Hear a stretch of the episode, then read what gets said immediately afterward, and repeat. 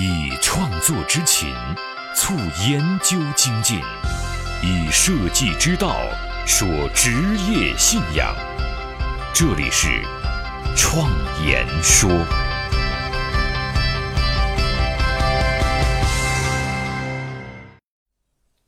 欢迎您收听《创言说》这个节目，我是主持人张子健。按照一个新节目开播的惯例。那么，首先我应该先介绍一下《创言说》这个节目，还有作为主持人的我自己。说实话，还是挺紧张的。虽然经历过无数场的讲座，但是每次上台都会很紧张。包括这次开播这个新的节目，第一次做主播。希望过一段时间，那我的这种主持会变得更加自然。嗯，那到时候呢，我也会请来其他的主持人，包括研究所的合伙人。啊，还有一些邀请嘉宾一同到这个节目跟大家来分享。首先，我先来介绍一下自己。嗯，我是一名工作了十几年的设计师，主要是从事品牌设计，是一名平面设计师。但是最近这些年呢，也开始跨界到不同的设计领域里面，比如说空间设计、产品设计等等。嗯，而且现在的工作方式也是以咨询的方式为主。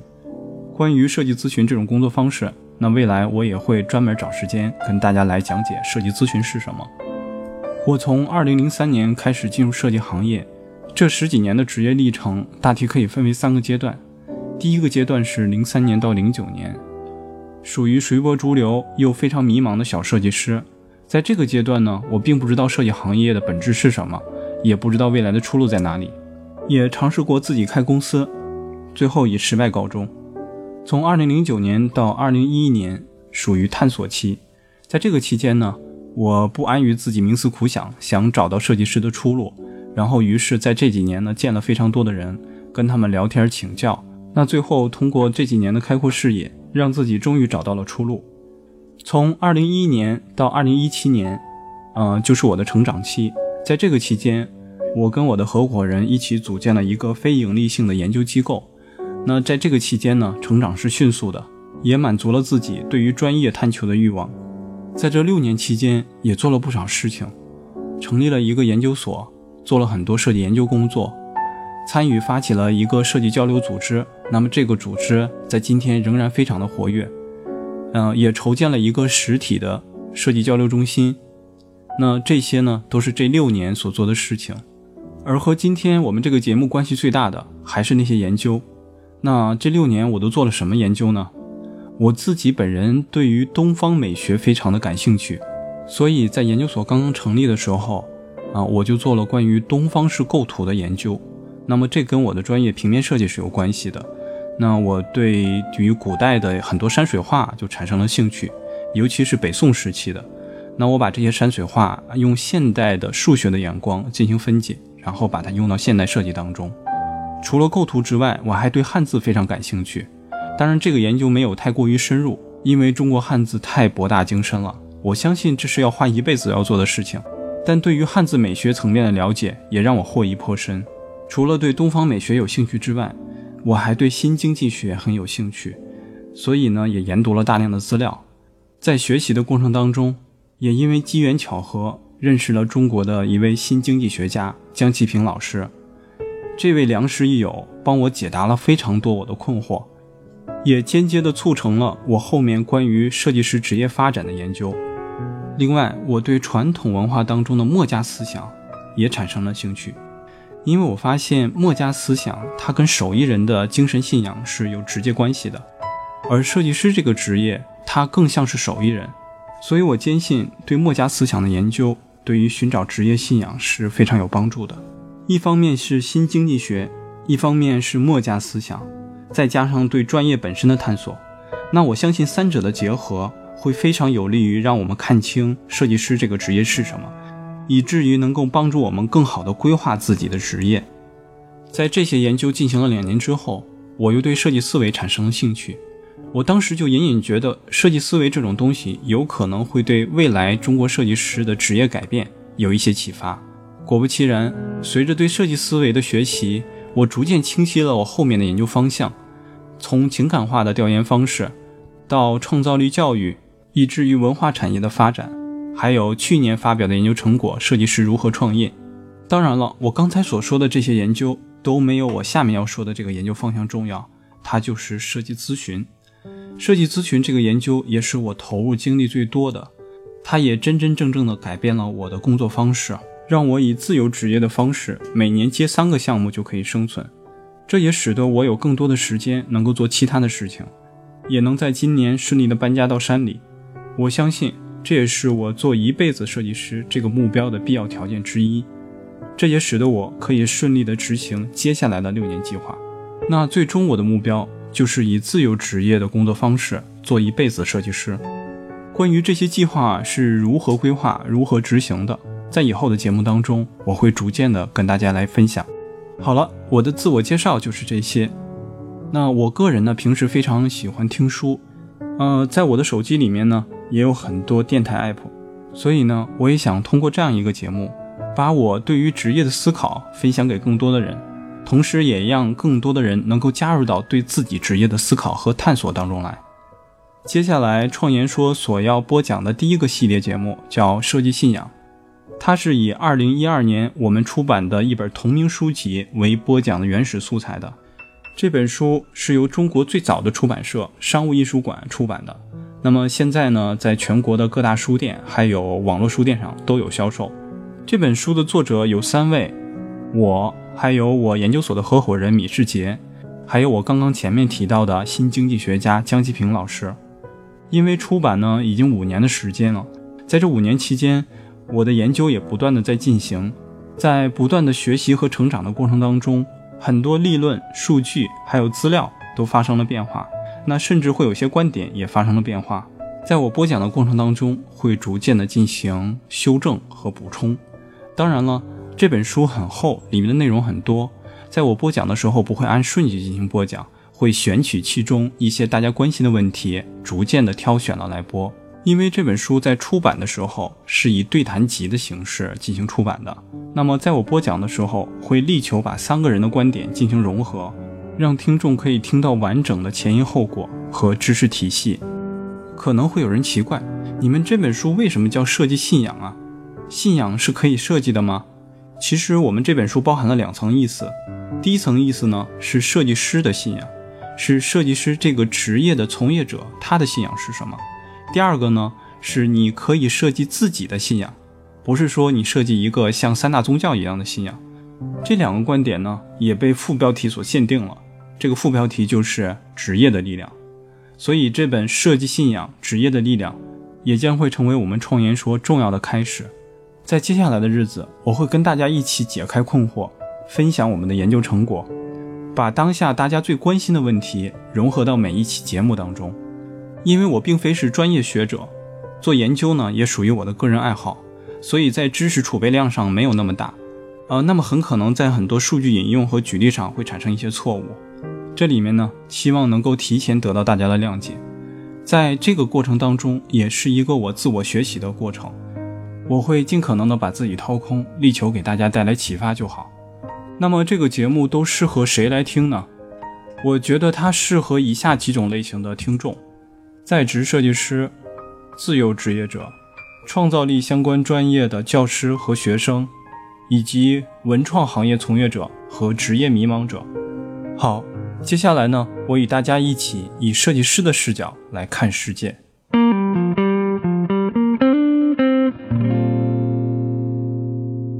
那么，在接下来设计信仰这个系列节目里面，我首先为大家精选了下面几篇内容，它们分别是关于汉字的繁简之争，什么是中国的设计风格，情感化调研是什么，创造力教育的突破点在哪里，设计师如何创业，中国文创产业的出路是什么，以及什么是同理心。好了，预告我们就先做到这里，下面开启我们这个系列节目的第一期。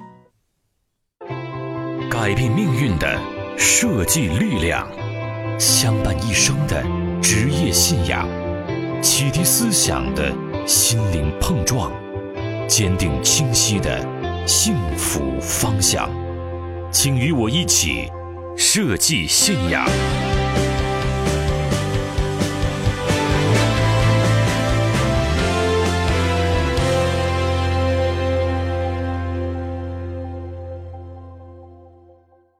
汉字对我们大家来说是再熟悉不过的了。我们每天都在用它交流表达。汉字对我们来说就像是阳光、空气，它无处不在。由于我们的关系过于紧密，反而我们会看不清楚它的存在。通常情况下，它只是作为一种表达工具来使用，看似非常平常。但是从另外一个角度上来看，正是它记载了属于中华文化圈的文明。汉字可以说是东方文明的精神源泉。有一个非常有趣的现象，每一个属于汉字文化圈中的汉字国家。虽然同出一源，但后来都各自发展出了自己本国的汉字文明。历经岁月的锤炼之后，形成了整套非常丰富的汉字文化体系。打个比方，我的合伙人米世杰，他刚刚去日本的时候，学习日语最困难的竟然不是语法，也不是发音，而是汉字，竟然是汉字。比起中国人来说，西方非汉字国家的人对于学习日语当中的汉字，其实更加得心应手。这其实也是发人深省的一件事儿。汉字我们天天都在用，对于这么熟悉的文字，我们还有很多疑问。小米在日本的时候，先学的是汉字，因为日本使用的是接近繁体字的汉字，中国大陆使用的是简体字。这之间是有很大差别的。我很早以前就一直坚持使用繁体字，研究所也一直在用。很多人就问我，为什么你要使用繁体字呢？我每次都会跟他讲很久，但是都不厌其烦，因为我想让大家来关注汉字文化。我们使用繁体字有这样几个理由：第一，在美学层面上，汉字。有三美：意美以感心，音美以感耳，形美以感目。汉字的六书，就是中国代代相承而构筑的一个造字系统。其外在美学层面是有很多讲究的，最为基本的就是对称平衡。但是，很多简体字却破坏了这个美学的造字原则。很多简体字都东倒西歪。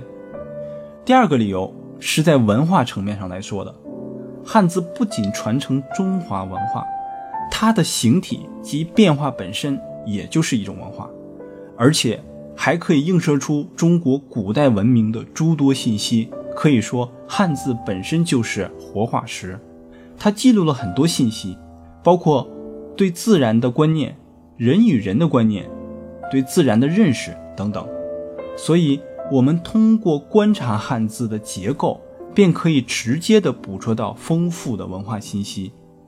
比如说，仁德的仁字，这个字就是以二人相亲来规范人际关系的，这也纳入了中华传统的道德体系当中。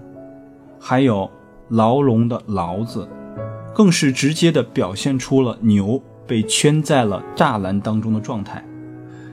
从情感的角度上来讲，现在大陆使用的简化字，也就是简体字，实际上是起源于五四运动时期。当时西方工业思潮的涌入，使得我们对于实用的要求远远大于汉字本身所承载的文化和审美需求。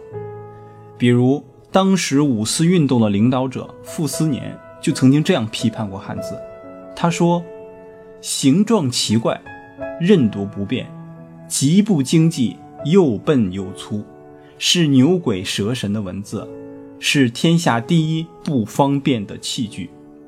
而且鲁迅先生也曾经过预测说，汉字不亡，中国必灭。汉字是愚民政策的利器，是劳苦大众身上的结合。当时的这些言论，虽然现在看起来非常的幼稚可笑。也不知道是被西方文明的实惠冲昏了头脑，还是怎样。两位老先生也不知道是何德何能，用得着用汉字骂汉字。总之，这些老先生很遗憾，他们并没有看到汉字灭亡，而且理智的看过去，汉字也不会灭亡，因为东方文明不亡，汉字就不会亡。这些历史长河中的小浪花，我们可以一笑而过。但是，一九五六年一月二十八号，中华人民共和国颁布了汉字简化方案，几千年的文化积淀被我们用几年的功夫就简化了。这种简化效果其实还是有待商榷的。之后的一九七七年和一九八六年，汉字又两次的被简化。不管怎么说，当时算是彻底革了汉字的命。不过，我们算是幸运的。如果在五十年代，真如当时的学者和大师所说，汉字是一种落后的字体，必须要改革成拉丁文字那样，那么我们今天就一无所有了。创研在工作当中一直最大限度地坚持使用繁体字，我们其实把它称之为正体字，原因只有一个：正体字从承载东方文明的角度上，拥有无可替代的文化优势。作为中国的设计从业者，使用代表东方文明的文字来进行创作，这也是我们的一个原则。幸运的是，近些年来有很多学者认识到了这一点，全国人大也连年有委员提出要恢复传统汉字在中国大陆的合法地位，希望有一天这样承载着中华文明的文字能焕发出新的魅力，贡献出新的力量。汉字的神圣性不在于它本身，而在于其承载的文明。汉字在表音的同时，也表达含义。目前也是世界上现存在使用的唯一的表意文字。从汉字里面也可以看到东方文明最为朴素的世界观和审美基调。而汉字的起源也是众说纷纭的。通常的说法是，黄帝时期有一个史官叫仓颉，他有鸟兽的足迹。做出了五百个图画，由此得来了汉字的雏形。那么，我想他也是最早的图形设计师了。当时的汉字被当作图腾来使用，其代表的意义其实远大于表音的作用。在民间的道教有一种道符，是可以驱鬼降魔的。道符就是由汉字变化而成的。这样的法力，正是人们相信汉字具有神秘的力量。这种力量是从哪儿来的呢？就是汉字所代表的人们对自然和自身的深刻认识，它本身就是一种精神代表。比如汉字之所以是方形的，是因为中国过去认为天圆地方，汉字代表大地。汉字是合规律的点线组合，从文字造型角度来讲，它所表现的不是具体的事物，而是事物的普遍关系和规律。所以，古人以汉字为载体的书法称为道。安子介先生说，汉字是沿着哲学化的道路演进的，它是一种哲学化的符号。比如早期汉字当中的“天”，“天”这个字用的正是一个正面站立的人，并且突出了他的大大的脑袋。许慎在《说文解字》中解释道：“天，颠也。”天就是人头顶上那个无垠的空间，天的意象是通过人的形象来体现的。另一方面，也说明在古人的眼中，天是有人的性格的。文字作为语言的一个重要组成部分，不但承载文字本身的意义，更重要的是以此为标志，成为了人类同族的社会结构基础。使用相同文字的人。自然而然的就会形成相似的文化，那么这种便利的沟通也会形成了原始的群落，渐渐演变成了社会。秦始皇在统一中国之后，主要使用了意识形态、文字、语言、货币、单位等方式，从文化层面上巩固了中国的基础。所以，汉字是可以作为文化粘稠剂的，在社会各个阶层发挥至关重要的作用。我们可以举个例子。我们看一下今天的世界地图，会发现，欧洲大陆其实并不大，但是却有很多很多语言。那么多国家，你像法国啊、德国、意大利，就算是大的了。很多国家就像中国的县那么大，但是中国却一直是基本统一的国家，分裂的时候非常少。有一些学者认为，这跟我们的文字是有很大关系的。从商朝开始，中国就保持着统一的状态。尤其是秦始皇统一了文字之后，让中国成为了一个不可割裂的强盛国家。中国跟欧洲一样，各地方都有很多方言，但是欧洲早期使用的拉丁语和希腊语，就是一种拼音的文字系统，它只表音不表意，很容易变异。由于各地方的方言所引导，逐渐形成了自己的拼音文字，像德语啊、英语啊、法语啊，语言不同，文字也不同，所以形成不了统一的文化。各种文化之间很难进行交流和传承，民族之间由于语言的这种障碍，形成了不同的文化认同和国家认同。各个国家有自己的文字，一般人也就看不懂用拉丁语和希腊语写成的古代历史还有文献了。而汉字却不同。以意义为主导的汉字不会受语言变化的影响，具有很强的抗变性。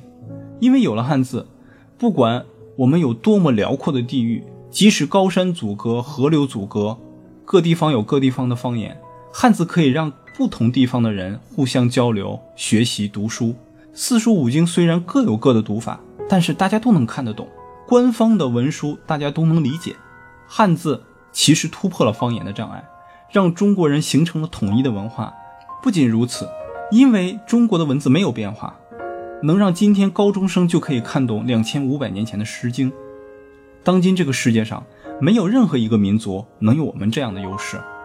世界上有四大文明古国，只有中国流传下来了。象形文字国家基本上被游牧民族赶杀殆尽。其实中国的版图扩大基本上是外族入侵造成的，但是最终。都被强大的汉文化所征服。忽必烈倡导蒙古人学习汉族文化，康熙皇帝更是文化大师。这就是汉字的作用，它让中国人凝聚在一起，并因它而强大，各个民族汇集在其中。马克思曾经说过：“征服者被征服地区的文明所征服。”说的就是这个道理。人类历史上曾经有无数东征西讨的英雄，建立过很多强大的帝国。但是都一个一个的成为了历史的过客，消失在历史的尘埃当中。只有中华文明留存的最长，所以我们的汉字看似只是文字，实际上无比强大。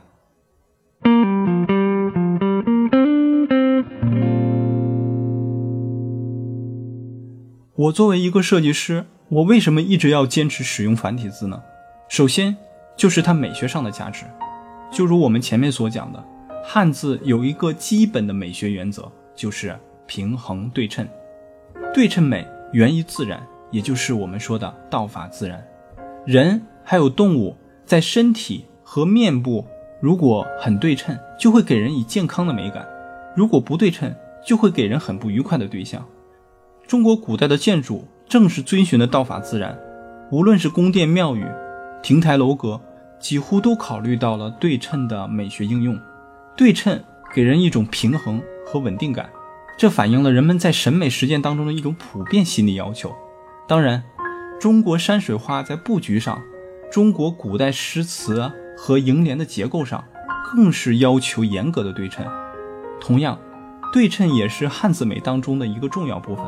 汉字演化的时间非常长，前后可能有几千年的历史，但是它的演化却一直遵循着对称平衡的这个原则。可能正是汉字当中包含的非常丰富的美学原则，所以在我们的汉字文化圈当中，才会出现了非常独特的职业——汉字设计师，专门设计汉字。这是一个值得我们去思考的事情。日本现代图形设计大师田中一光先生曾经在文章当中也说过，他非常羡慕中国有完整的文字系统，也称其为完美的图形艺术。而日语在使用汉字的同时，还掺杂了大量的平假名和片假名这种表音符号，虽然其来源也是汉字的偏旁部首和草体变化，但是混合在一起，其美感从根本上来说已经大大的削弱了。而在日本社会，即使是今天，对汉字运用及掌握的这个量和水平，也是一个人学识和社会地位的直接反映。在日本，文化阶层也是靠汉字使用来划分的。我的合伙人小米因为对田中一光先生非常的敬仰，所以他去日本留学。在留学期间，对汉字美学方面非常的关注。通过他的研究，发现汉字自身的生命力与文化粘稠力是出人意料的。它自身的美学价值、艺术张力，适合每一个有兴趣的人穷极一生进行研究。在研究的过程当中，也发现了一个现象，作为汉字文化圈当中的小弟，日本对汉字的研究非常透彻，其深度和广度明显高于中国的学术界，这不得不说是一种讽刺。人借助语言把自己丰富的思想能够表达出来，语言的不同决定了人类思想过程的差距。使用汉字人的大脑，左半球记忆的是字音字义，右半球记忆的是字形字义，左右半球均衡运作。通过字音、字义、字形进行记忆，这就是独一无二的二维语言。二维语言既表达音又表达义，是一维语言无法比拟的。而我们常说的拼音字，像英语就是典型的一维语言。目前世界上只有一种二维语言，就是汉字。一维语言是以线性的逻辑结构而得出的拼音系统，除了汉字之外的所有文字都是属于拼音系统，包括韩文。拼音文字是以记录发音为目的的，拼音的文字系统会随着历史的发展、环境的变化、民族的融合等等而随之变化。而制造新的词汇的时候，必须要去制造一个全新的词和发音，这样就会造成词量越来越大，最终会导致人无法记忆，造成沟通的困难。现在的牛津字典的词汇已经达到了一百万，而人的记忆直线只有十万。这样会造成很大的沟通成本，但是汉字却不是这样。比方说“给力”这个词汇，在古时候是没有这个词的，两个非常简单的字却能组成新的词汇，所以汉字是有很强的生命力和创新能力的，在不同人的手中也会幻化出不同的魅力。使用汉字写出来的学术论文，即使是小学生也能看个八九不离十，因为就是几千个常用汉字的组合。而在西方，很多学术论文可能跨了专业就很难有人读得懂了，因为会有大量的专业词汇。所以说，我们觉得在这一方面，汉字在学术层面和文化传承层面是有明显的优势的。最近的研究发现，四千汉字就近似于几百万英文单词的信息量。汉字在制造新词汇的时候，不会再重复的制造一个新的字，而是使用逻辑组合的方式。减轻了记忆负担，这就是二维语言在信息承载上的优势，尤其是在今天信息大爆炸的时代，更具有意义。汉字极有可能成为下一个通用的沟通语言。同时，二维语言也是形象思维和逻辑思维的双重系统，动用了两个脑半球。美国费城的心理学家曾经利用学汉字这样的方法，成功治愈了少年的失读症。这个少年在小学五年级的时候。突然有一天，发现对书报上的字一个都不认识了。心理学家发现，中国人患失读症的人要比使用拼音文字的人少得多。这其中的原因就是汉字的二维性，它同时作用于人的左半球和右半球，它们之间产生有机的联系。根据汉字与大脑两半球的关系，这位费城的心理学家就做了这样的事情：他首先教这位患有失读症的少年学汉字，接着呢。在一张纸上，把相同内容的英文和汉字对应起来，奇迹发生了。这位少年竟然毫不费力地把英文句子读了出来。这一成果引起了广泛的关注。我是自由设计师张子健，感谢大家听我创言说。